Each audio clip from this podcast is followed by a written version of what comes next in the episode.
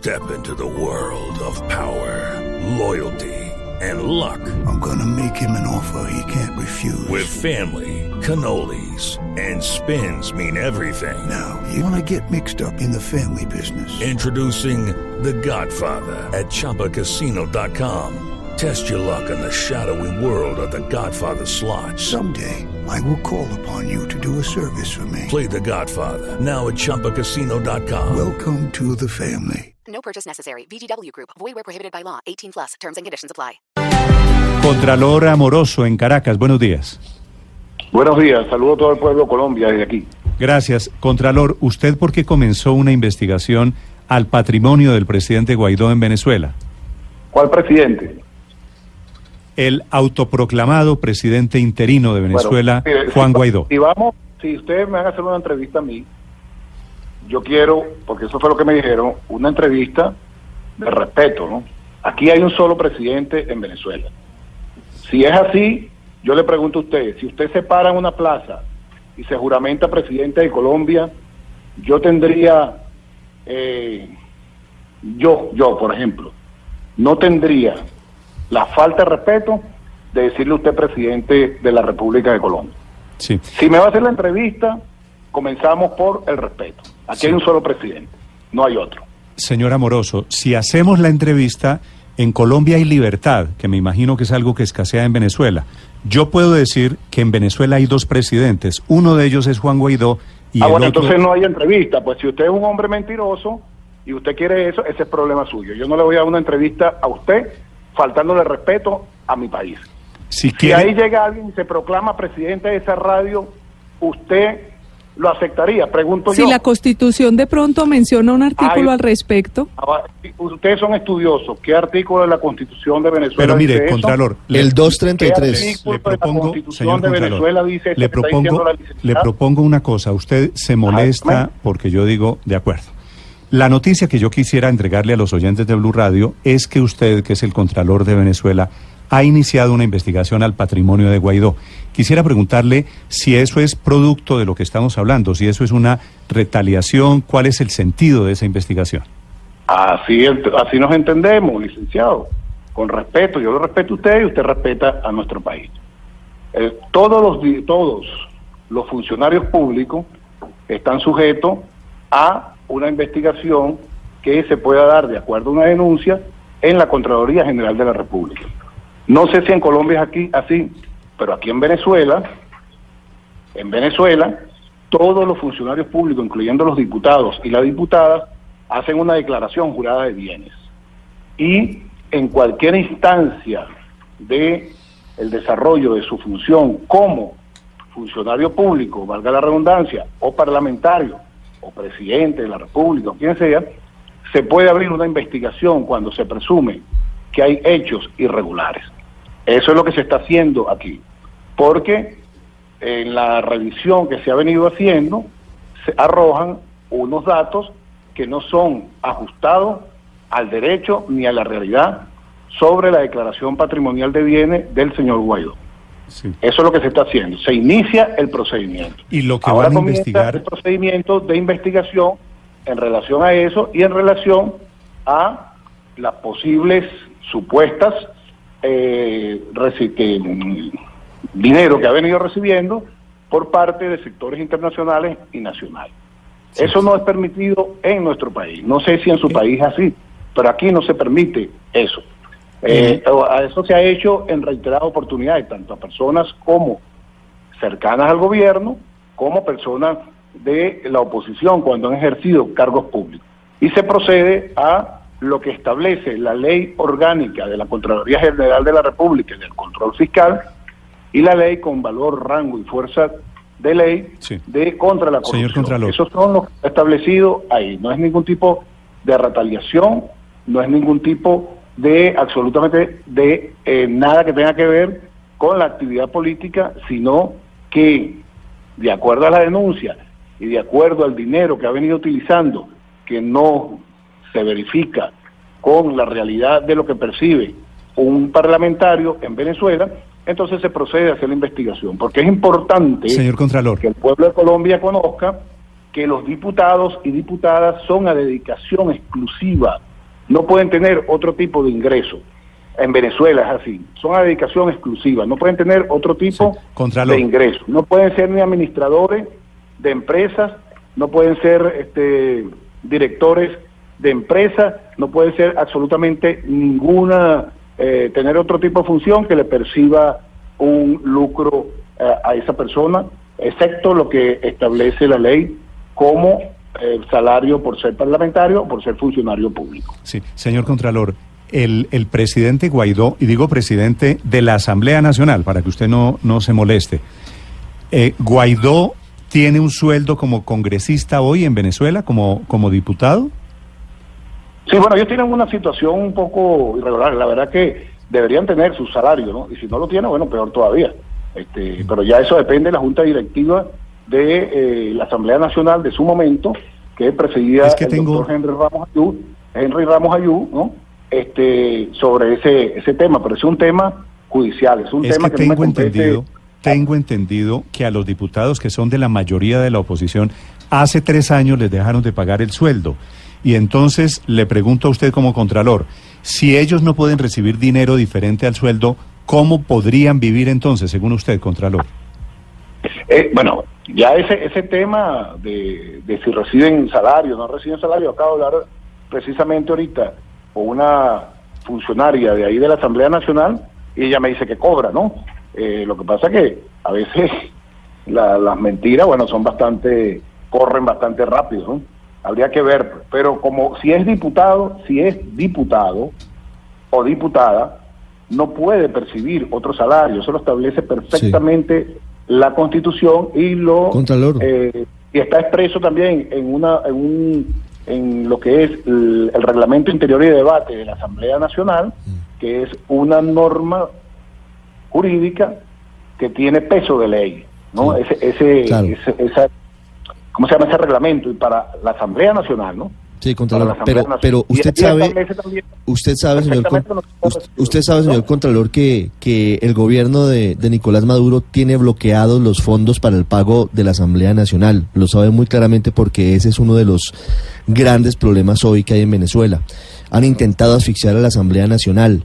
Entonces la pregunta es muy clara. Si la ley dice que no pueden recibir sueldo distinto al oficial y no lo pueden recibir porque el régimen lo tiene bloqueado, entonces le repito la pregunta. ¿De qué van a vivir? Mira, este, las decisiones que toma el Poder Judicial tienen que ser respetadas. Creo que en Colombia la respetan, ¿no? Y nosotros no nos metemos en Colombia con, con el pueblo colombiano cuando toma decisiones judiciales.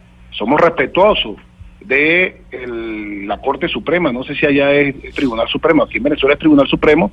En Venezuela es la Corte Suprema de Justicia.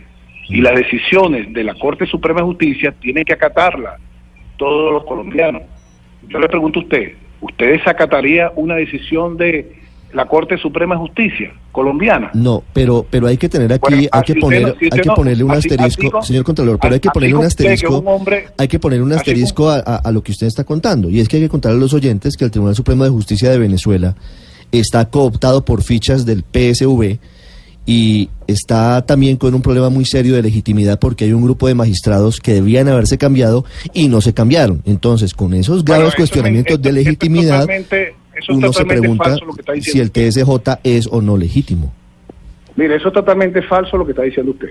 Yo le recomiendo a usted que revise y lo invito a que usted venga aquí y revise el procedimiento de designación de los magistrados al Tribunal Supremo de Justicia.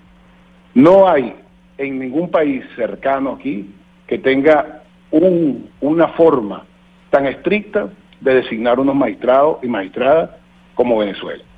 En Estados Unidos lo designa el presidente de la República. Yo no sé quién lo designa en Colombia, pero en otras partes lo designa hasta la reina de, Inglaterra, por decirlo, de Australia, lo de otros países. Aquí hay un procedimiento y todos los magistrados que son que están ahorita en el Tribunal Supremo de Justicia, todos han contado con estrictamente con la solicitud de que pide la Constitución de la República Bolivariana de Venezuela. Fíjese usted, ya que usted tocó ese tema diciendo algo que es mentira. Para ser magistrado del Tribunal Supremo de Justicia está lo que establece la Constitución de la República Bolivariana de Venezuela. Luego la Asamblea Nacional designa una comisión que está integrada por eh, parlamentarios tanto de gobierno como de oposición, lo, que hace en la vida política ahí. Para ese momento que se designaron esos magistrados estaban los eh, eh, diputados de gobierno y de oposición, incluyendo muchos de los que hoy dicen que no. Entre esos, este, bueno, el mismo Henry Ramos Ayú eran parlamentarios ahí en la Asamblea Nacional. Se hace el proceso de inscripción. Ese proceso de inscripción para los magistrados del Tribunal Supremo de Justicia se saca ese listado público. Cualquier venezolano puede hacer objeción a ese listado público que sale en los medios de comunicación. Fueron 545 aspirantes. El cupo era para 12 eh, eh, magistrados y magistradas. Ahí, después de eso, se abre el proceso de examen. Se hace una entrevista con los donde están diputados de gobierno, diputados de oposición y de las fuerzas vivas, o sea, personas independientes que no tienen nada que ver con el Parlamento, que se designan de las universidades, de eh, academias, y están ahí. Ese grupo de personas, después que examinan a los, a los aspirantes, luego regresa nuevamente los que quedan. Se manda para ver si tienen expedientes judiciales al poder, a, al 6CPC, que es la Policía Judicial, a la Fiscalía General de la República, a la Contraloría General de la República, a la Defensoría del Pueblo, a todos los órganos policiales, al Tribunal Supremo de Justicia, a todos los poderes públicos de Venezuela para que revisen si hay o no algún tipo de objeción. Luego eso regresa a la Asamblea Nacional, incluyendo la firma de la señora fiscal, que era para ese momento, y este, diciendo no hay ningún problema con estos señores. Posteriormente, Después de eso, nuevamente se saca el listado a la opinión pública para que lo objeten si hay algún tipo de objeción con algún tipo, con alguno de estos aspirantes a magistrado del Tribunal Supremo de Justicia. Posteriormente de eso, se lleva a la Asamblea Nacional y la Asamblea Nacional hace el procedimiento para la designación de Todo eso está muy bien, pero eso fue antes de 2015. Bueno, fíjese usted, no, porque usted está diciendo que no fue así. Ahora, este, es todos, todos, incluyendo, incluyendo los que salieron y los que no salieron, todos, absolutamente todos, tenían mérito para ser magistrados al Tribunal Supremo de Justicia. Y ahí, ahí fíjese usted que usted dice que son afectos al gobierno por decirle algo. Usted sabe quién es el, el, el, doctor Henry Ramos Ayú, ¿sabe sí, quién señor. es, no? Sí, señor. Ajá, bueno, fue presidente de la Mm. Asamblea Nacional y uno de los, de los grandes líderes de la oposición. Bueno, su, su consultora jurídica, la consultora jurídica de él que se presentó y una doctora que también cumplió con, con todos los requisitos, quedó magistrada al Tribunal eh, Supremo de. Justicia. Ahí está la doctora. Entonces, entonces es mentira lo, Lo que están, dicen. Contralor, lo están escuchando no solo colombianos, sino también buena parte de ese millón de venezolanos que ha llegado Ah. a Colombia. La última pregunta se la quiere formular el corresponsal de Blue Radio en Caracas. Santiago, lo escucha Ah. el Contralor Elvis Amoroso en Caracas. Sí, sí, Contralor, le pregunto, ¿Venezuela puede tener confianza en su imparcialidad en las investigaciones viniendo usted, recordemos, de ser diputado del chavismo y además recientemente constituyente? Mire, eso es que yo le pregunto a usted, yo lo voy a hacer, o al licenciado que está ahí.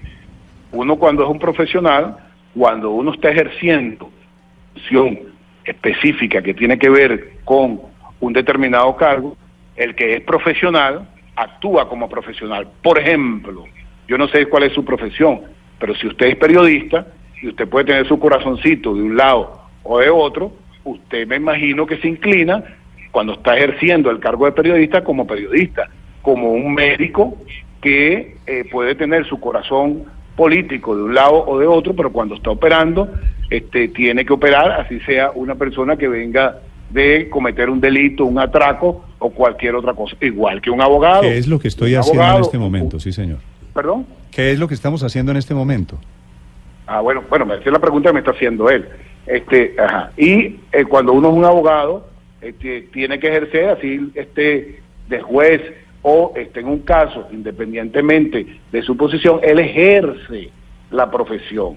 Entonces, no se puede poner a una persona o a un magistrado de eh, la Corte Suprema de Estados Unidos porque haya sido militar o porque haya sido este parlamentario o senador X, entonces le vas a impedir como profesional a que sea eh, magistrado de la Corte Suprema de Estados Unidos o en el caso Esta es pues, una defensa- de una Inglaterra que también ha su- sucedido muchos casos y creo que en Colombia también ha pasado eso ¿no? creo que en Colombia también ha pasado eso ahora si vamos a respetar las profesiones bueno yo creo que no tiene ningún tipo de impedimento porque ento- eso sí sería entonces coartar la posibilidad de que las personas que actúen en un momento en determinada en determinado cargo entonces no puede seguir ejerciendo De acuerdo. Contralor. Eh, usted investiga a todos los funcionarios públicos en Colombia, que es básicamente lo mismo que pasa en, en Venezuela, que es básicamente lo mismo que pasa en nuestro país. Me imagino que con esta misma imparcialidad, neutralidad que usted nos está pregonando, va a investigar a la hija de Chávez, a María Gabriela Chávez, a quien le aparecieron, ahí le revelaron, me imagino que usted se enteró en Estados Unidos, unas cuentas por más de 700 mil dólares en bancos de Estados Unidos. ¿Eso le merece alguna opinión? Mire, aquí es el único país. Yo creo que no ocurre eh, en su país. Aquí se investiga, y especialmente la Contraloría, no solo con el Contralor actual, sino con los Contralores anteriores. Aquí se ha hecho proceso de investigación a todos los funcionarios públicos, alcaldes, diputados, militares, ministros. Se le hace la investigación cuando es eh, cuando hay una denuncia concreta y cuando hay eh, evidencia de que eso pudiera ocurrir. Lo que no hacemos nosotros es que aquí, por chisme, no, no sé si allá en Colombia se le dice chisme, pero por un chisme nosotros vamos a abrir un procedimiento. Para No, abrir un no chisme, procedimiento, para abrir- no es chisme. un Una periodista, para abrir- una periodista en Estados Unidos que se llama no- María Elvira se Salazar reveló, reveló el extracto bancario de María Gabriela Chávez, la hija de Chávez. El extracto bancario Bueno, aparece ya con que esa- esa- esa 736.992 esa- esa licenciada que usted dice- dólares. esa licenciada que usted dice, que yo no sé quién es, ¿no? Este, no sé, ni, ni- ni- no sé quién es. Eh, aquí no ha venido a traer ningún tipo de denuncia de ese tipo. Pero si usted la ve, pero si usted ve en el periódico una prueba tan contundente como esa, ¿no inicia la investigación? Pero ¿por qué? O sea, nosotros nosotros aquí no vamos a estar abriendo investigación si Bueno. este es simplemente por una noticia. Imagínate tú toda la sarta mentira que se dice aquí en los medios de comunicación eh, aquí en Venezuela Sí. y en otras partes.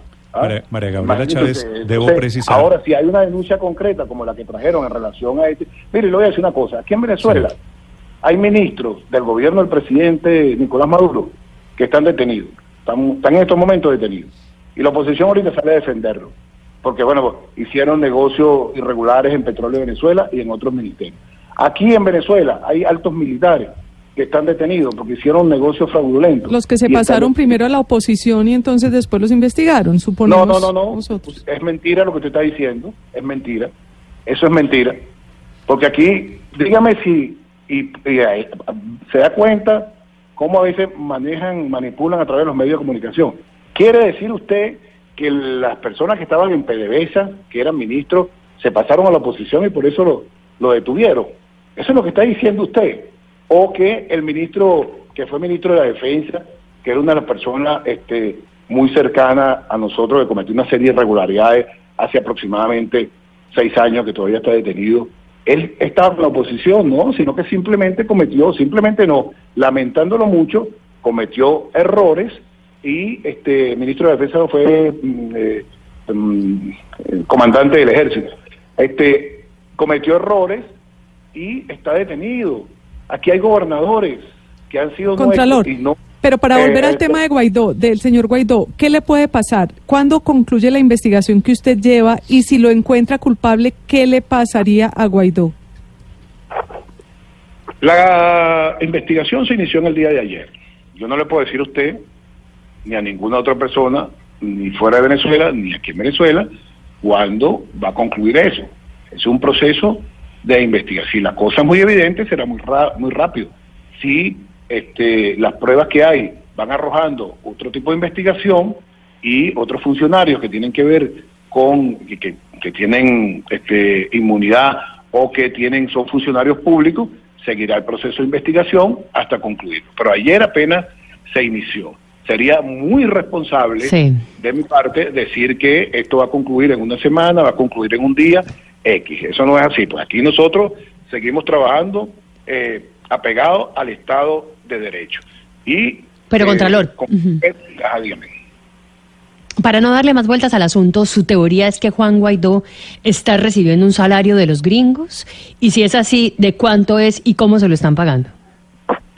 No, no, yo eso lo está diciendo usted. Yo no estoy diciendo que Juan Guaidó no está recibiendo un salario de los gringos. Yo no caigo en esa en esas cosas, ¿no? Eso lo está diciendo usted, ¿no? Y si sale la noticia es porque lo dijo usted. De todos modos, no es no es descartable.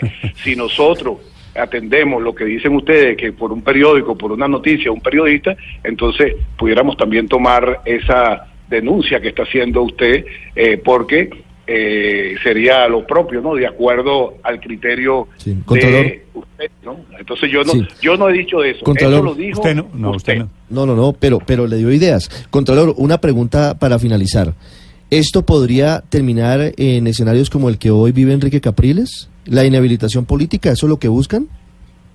Mire, eh, aquí en Venezuela hay muchas personas que han sido inhabilitadas. Unos tienen la posibilidad de que ustedes lo recuerden y puedan este, eh, decir su nombre Porque han sido líderes de la oposición. No, no, no, por eso le estoy diciendo. Aquí hay más personas sancionadas que han sido vinculadas a- al gobierno, ¿no? O a la revolución bolivariana, como dicen, que lo de la oposición. Alcaldes, así como capriles y gobernadores, hay muchos sancionados porque cometieron irregularidades y son inhabilitados política, eh, son inhabilitados administrativamente para ejercer cargos públicos. Esa ley, por cierto, fíjese usted, para que se dé cuenta Colombia ¿no? y Venezuela, donde están escuchando, esa ley de la Contraloría General de la República que establece esos artículos y esas sanciones, precisamente no lo hizo, no la propuso eh, las personas del gobierno de Chávez para ese momento. Esa la propuso el doctor Henry Ramos Ayú, que era diputado para ese momento, y, y ese grupo de, de Acción Democrática, de COPEI, para el momento que hicieron la ley de la Contraloría. Y ellos dijeron que había que sancionar severamente a las personas que cometieran irregularidades, sean gobernadores, sean alcaldes, sean presidentes. Esa es una, una norma jurídica que está ahí, que no fue precisamente propuesta, sino por la oposición. Y se ha venido aplicando porque es inaceptable que un funcionario público, sea de la tendencia que sea, y comete una irregularidad, entonces en vez de sancionarlo, salga un grupo de personas porque tiene dinero o porque tiene amigos en los medios de comunicación a buscar de protegerlo, cuando lo que lo más sano es que diga la persona o el periodista o los medios, si es así, esto es decir, mire, investiguen a ver si este señor se robó el dinero o si este señor cometió una irregularidad, porque no solamente es que se hayan robado el dinero, sino que también hay veces que hay que hacer un estadio y no hacen el estadio, sino que lo, o lo hacen con materiales malos y cuando empiezan ahí, como ha pasado en muchos casos, se cae la tribuna, se cae este, el puente y eso también es bien delicado porque ahí se han invertido los reales del Estado. Entonces no es el caso de Capriles. Yo los invito a ustedes, como ustedes son personas muy inteligentes e investigadoras, bueno, investiguen para que se den cuenta de la cantidad de funcionarios públicos que han sido inhabilitados por la Contraloría General de la República.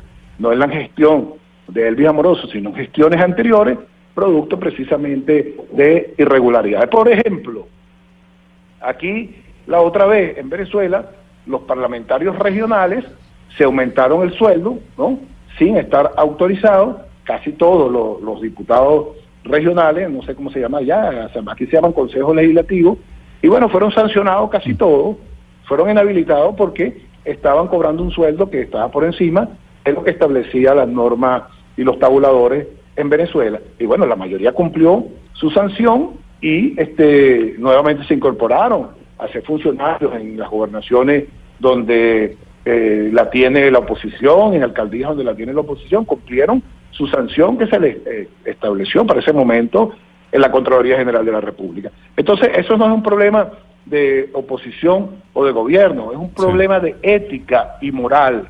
Y yo creo que debemos hacer todo lo posible por defender la o luchar la lucha contra la corrupción independientemente de la posición política que se tenga. Y ese es lo que yo voy a tratar de hacer. aquí. Y, eh, le estaremos informando a ustedes Sí, a señor. medida que este caso que es de gran interés, siempre con el respeto, siempre con eh, la, la, la Libertad. el tono, el tono con cómo se ha desarrollado esta, esta entrevista, bueno, lo hacemos y yo los puedo atender y les puedo dar cualquier tipo de información. Y les recomiendo, ¿verdad? Yo les puedo extender una invitación, porque una realidad es lo que se ve en los medios hacia afuera y otra realidad es lo que se vive aquí en Venezuela en relación a la paz, la tranquilidad que tenemos nosotros aquí, que estamos tratando de que esto continúe así, independientemente de que este, eh, sigan algunas voces hacia afuera. Los invito a ustedes, ustedes pueden venir para acá y se dan cuenta, pero no vayan a avisar, sino que